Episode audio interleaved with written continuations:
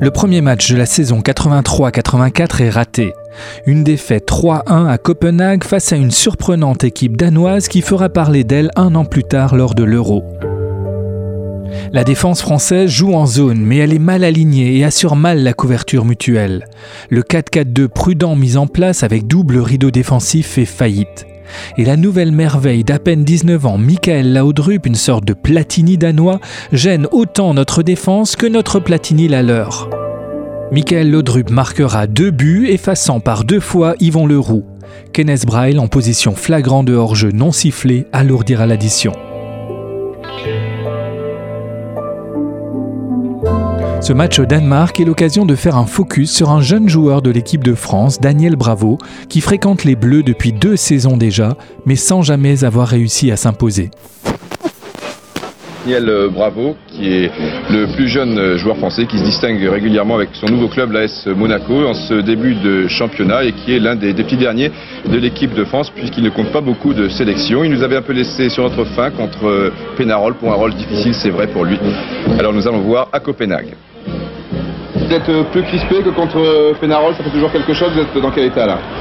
Ben, C'est sûr qu'on est toujours un peu crispé, mais enfin... Je pense que je suis en bonne forme en ce début de saison et c'est mon deuxième match, je pense que ça marchera mieux.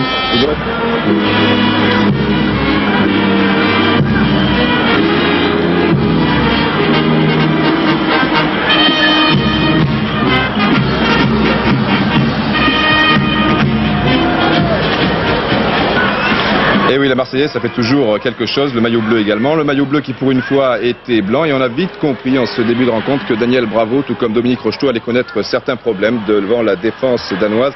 Pour des raisons euh, bien compréhensibles, ils étaient bien seuls, les deux attaquants français, pour vous donner une idée un petit peu plus exacte. Regardez ces images. Daniel Bravo en possession du ballon pour Dominique Rocheteau. Il y a deux blancs pour, vous pouvez le compter, il y a le petit jaune au fond, et sept rouges. Donc deux joueurs français pour huit Danois. En plus clair, c'est injouable. De plus, ce qui nous a un petit peu étonné, c'est la position très repliée de Michel Platini, qui en ce début de partie, le plus souvent, était à la hauteur de Maxime Bossis. C'est vrai qu'il a réussi des ouvertures de 40 mètres, mais tout de même, déjà, qu'on n'avait pas beaucoup euh, d'attaquants. On s'est montré surpris ici. Platini qui relance sur la droite est à la hauteur euh, de Fernandez. Pour le reste, eh bien, il faut, et puis bravo, et Rocheteau se débrouille comme ils peuvent. Pour le reste, il faut également signaler que Rasmussen, l'arrière droit, s'occupait individuellement de Platini. Au bout de quelques minutes de jeu, il avait compris. Cela laisse des espaces, bien sûr, mais c'est une arme à double tranchant dans la mesure où Rasmussen peut également être un attaquant supplémentaire puisque cela se passe à côté des buts de basse. Signalons également le double écran constitué par les joueurs danois qui gênent par exemple ici Gires et chaque fois, eh bien, les joueurs français seront obligés de donner le ballon vers l'arrière. Alors, euh, ces ballons qui n'arrivent pas devant, eh bien, Bravo va les chercher derrière. Il n'y a donc plus que Rocheteau devant et Fernandez ici qui est gêné, tout comme Giresse tout à l'heure et Platini qui revient encore derrière. J'ai essayé tout de même de revenir un peu en retrait pour toucher davantage le ballon et me mettre un peu en confiance. Voilà, alors la France a fait tout le jeu en première mi-temps, pratiquement tout. Une seule occasion dans le premier quart d'heure, ce bon changement d'aile de Patrick Battiston pour euh, Giresse. Et la suite de ce centre, eh bien une tête de Rocheteau. Le ballon ne passe pas si loin que ça. La première occasion danoise, en revanche, sera la bonne. Nous sommes à la 18e minute. Vous allez le voir, il va y avoir un petit ricochet c'est l'Herbie qui relance immédiatement pour Laudrup. Petit crochet devant Bossis et à la sortie du dribble pratiquement de l'intérieur du pied. Il ne laisse aucune chance au gardien de but français Joël Bass. Donc un but à zéro, but de Laudrup qui est de la Juventus de Turin mais qui est prêté à la Lazio de Rome. C'était le plus jeune joueur sur le terrain. Il a 19 ans. À partir de cet instant, eh bien, Platini se trouve dans une position euh, plus avancée, ce qui donne euh, des solutions en attaque, comme ici avec Giresse, où il a pu combiner, comme ici également, toujours les deux hommes, Giresse, euh, Platini. Bravo qui relance très bien pour Baptiston qui dans cette partie a eu quelques problèmes avec ses centres.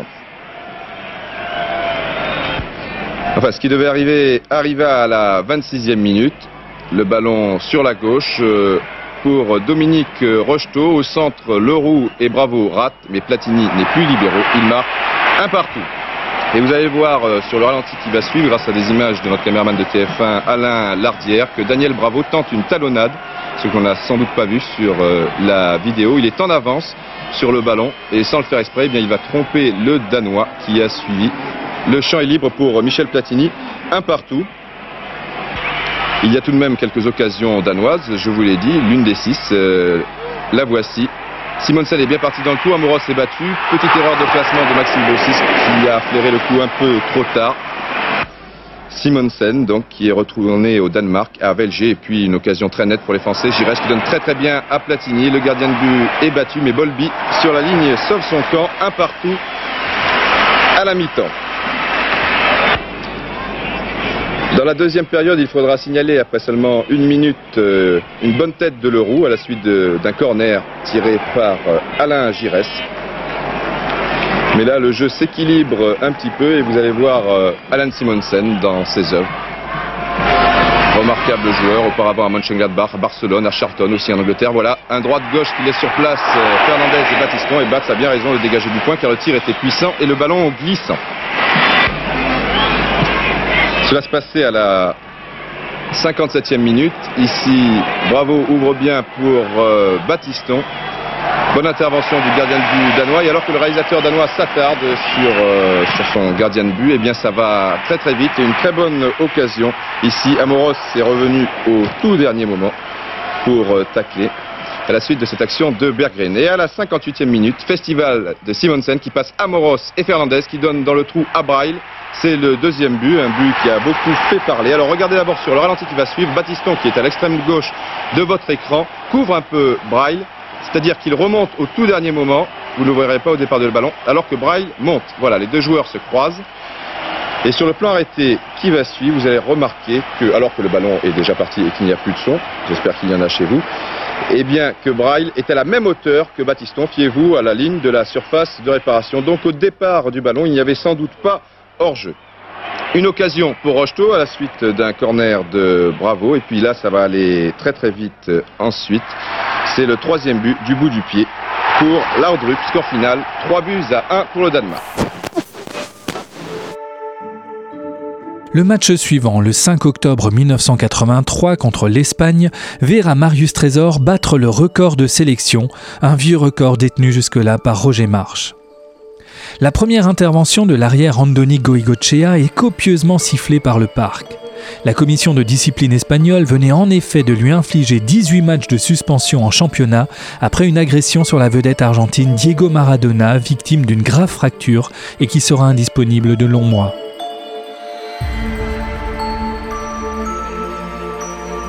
Devant la cascade de blessés, Michel Hidalgo a profondément remanié l'équipe de France, laquelle passera tout près d'une victoire, concédant finalement le match nul un partout, faute d'avoir su concrétiser les occasions qui se présentaient.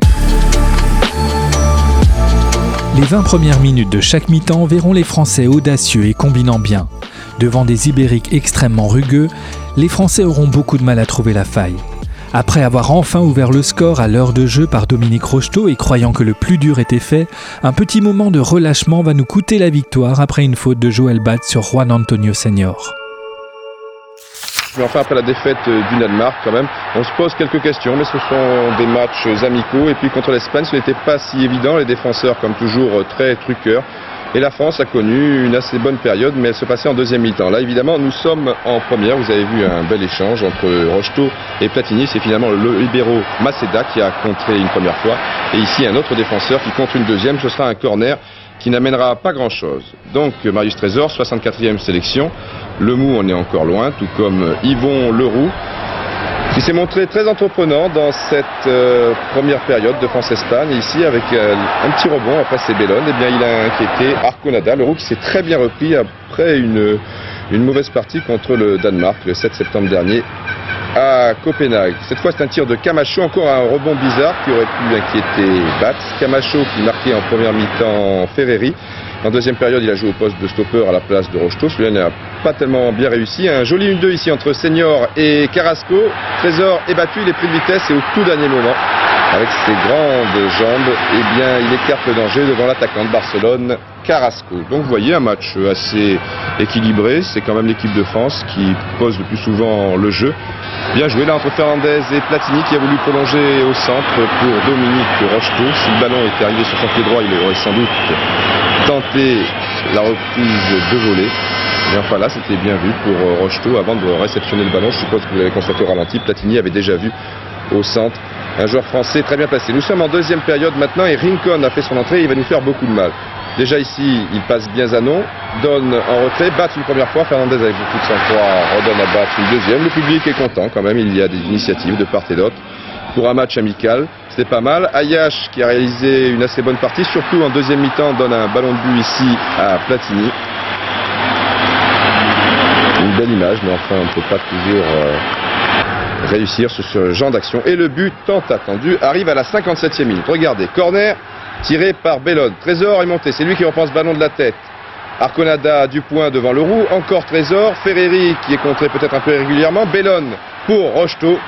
Le voici, ce but on l'attendait depuis longtemps, mais pas de chance car Monsieur Lobello, le fils du père, vient de le refuser tout simplement parce que Bellone, euh, estimant que Bellone avait levé le pied un peu haut, et vous l'avez sans remarqué encore sur ce ralenti, vous remarquez beaucoup de choses, alors qu'ici, deux minutes plus tard prend par Colada. Bellone n'a levé pas vraiment haut son pied, de plus, euh, il jouait le ballon. Il l'a repris de l'extérieur, alors c'était un petit peu dommage. De toute manière, Rocheteau qui pivote très bien ici devant Camacho et qui à la sortie tire instantanément. Encore un rebond, décidément cette pelouse. Et Arconada ne peut pas grand-chose, un but à zéro. C'est vraiment mérité car l'équipe de France a pratiqué un remarquable football entre la 45e et la 65e minute. Ici Santillana, une première fois l'euro, une deuxième fois Trésor, la troisième fois il peut tirer. Mais il y avait encore le pied d'un bleu. Changement, Bellone, Platini sont remplacés par Gingini et Couriol.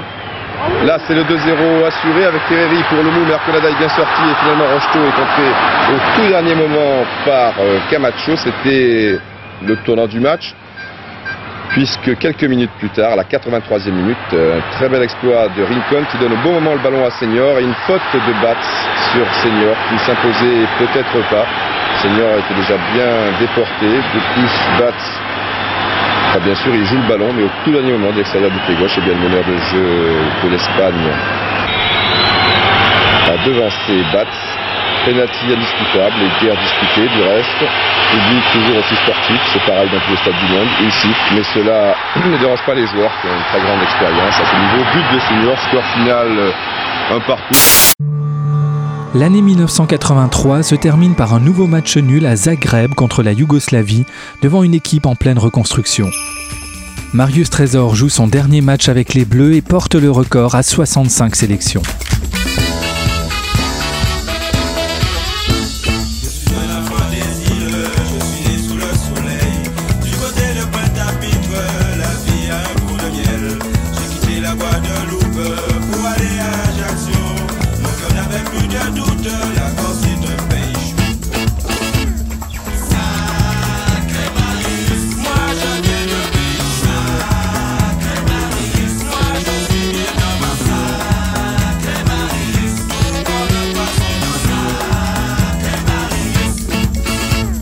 Marius Trésor, bonjour. Bonjour. Oh. Sacré Marius, plein phare sur le chanteur. Sacré Marius, votre premier et seul tube en 1978. Hein, on vous connaît mieux dans la peau du défenseur international. Vous n'avez jamais regretté de ne pas avoir percé dans la chanson? Oh non, non, non. Ça, c'est à la suite de la qualification de l'équipe de France pour la Coupe du Monde de 78. C'est en Argentine. Voilà, j'avais participé à une émission, Le Grand Échiquier, avec euh, Julien Clerc. Et on avait fredonné une chanson antillaise ensemble, Adieu Foulard, Adieu, Madras.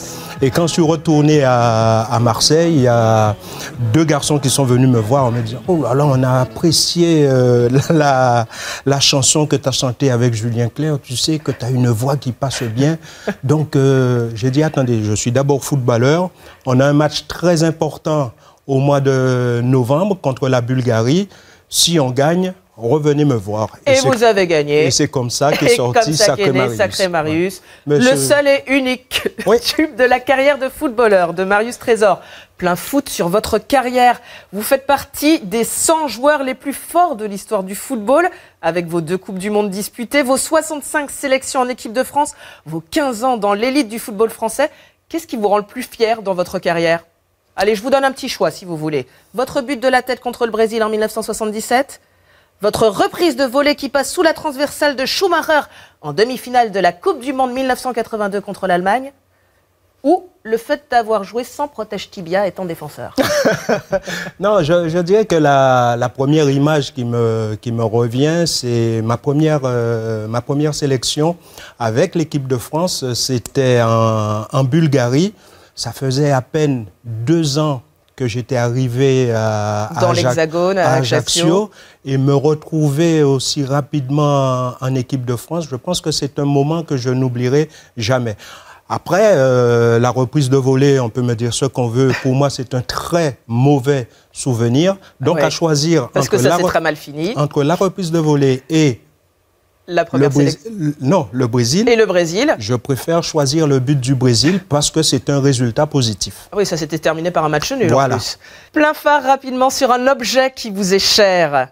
Ce maillot que vous portez, qui est votre dernier maillot, vous pouvez nous le montrer?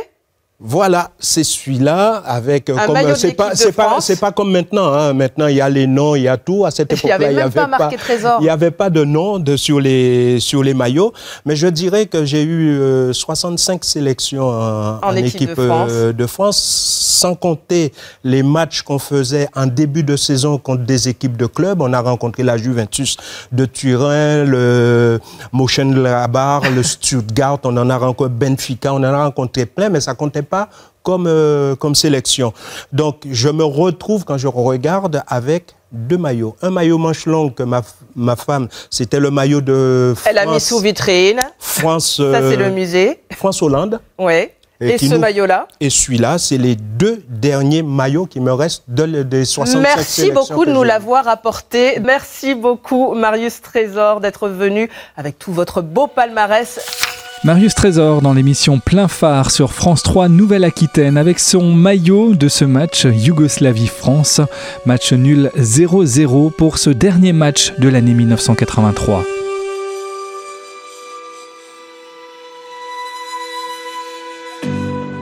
Une nouvelle fois, l'attaque française est maladroite et manque d'inspiration. Dominique Rocheteau n'a effectué qu'un seul tir au-dessus de la barre et Bruno Bellone un tir repoussé par le gardien. Le dispositif plus défensif en 4-4-2 utilisé maintenant semble avoir résolu les problèmes de défense, mais en amoindrissant le potentiel offensif. Et une nouvelle fois, sans le talent de finisseur de Michel Platini, indisponible à la suite d'une élongation, l'équipe de France peine à marquer un but. La fin de l'année 1983 va être consacrée à un stage de 12 jours en altitude à Font-Romeu, que les tricolores avaient déjà fréquenté juste avant le mondial espagnol. Femmes et enfants sont de la fête, ce qui dans l'esprit du sélectionneur doit contribuer à souder encore un peu plus le groupe.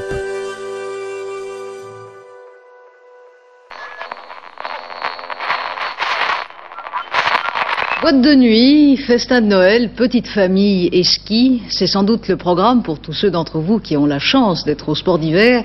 C'est aussi le programme des footballeurs de l'équipe de France qui sont tous ensemble à Font-Romeu pour un stage à la fois physique et psychologique. Il n'y a pas de raison pour que les footballeurs ne profitent pas non plus des joies de la neige, d'autant qu'elle est tombée en abondance du côté de Font-Romeu, où Michel Hidalgo a choisi d'emmener ses titulaires de l'équipe de France. Mais attention, les tricolores ne sont pas là-bas en stage, du moins pas encore, ils sont en vacances. Certains ont passé le réveillon en famille, d'autres en célibataire, mais tous ont chaussé les skis avec d'ailleurs plus ou moins de bonheur. Ce n'est pourtant pas par hasard que les joueurs français se sont retrouvés à la montagne. Il s'agissait pour Michel Hidalgo de les habituer à l'exercice en altitude. On rencontre les bonnes conditions, la neige, du bon temps, euh, de la douceur, euh, des gens accueillants et, une envie d'aller euh, sur les skis, sur cette neige. Alors donc ça se passe très bien, c'est un dépaysement total. Qu'est-ce que vous attendez de ce premier stage préparatoire ben, il y a divers objectifs. Il y a d'abord euh, une préparation au stage du mois de mai parce qu'il fallait faire un stage auparavant pour qu'il y ait une préparation du corps ou de, l'organisme surtout à l'altitude. Et puis en même temps, c'est un petit peu une réunion familiale. Ce sont les fêtes. Donc euh, les joueurs, leurs femmes, leurs enfants. Moi, je trouve que c'est un, un rassemblement euh, qui sort de l'ordinaire, qui me plaît beaucoup et, et j'espère que ça va apporter quelque chose, non pas sur le plan technique, mais sur le plan humain.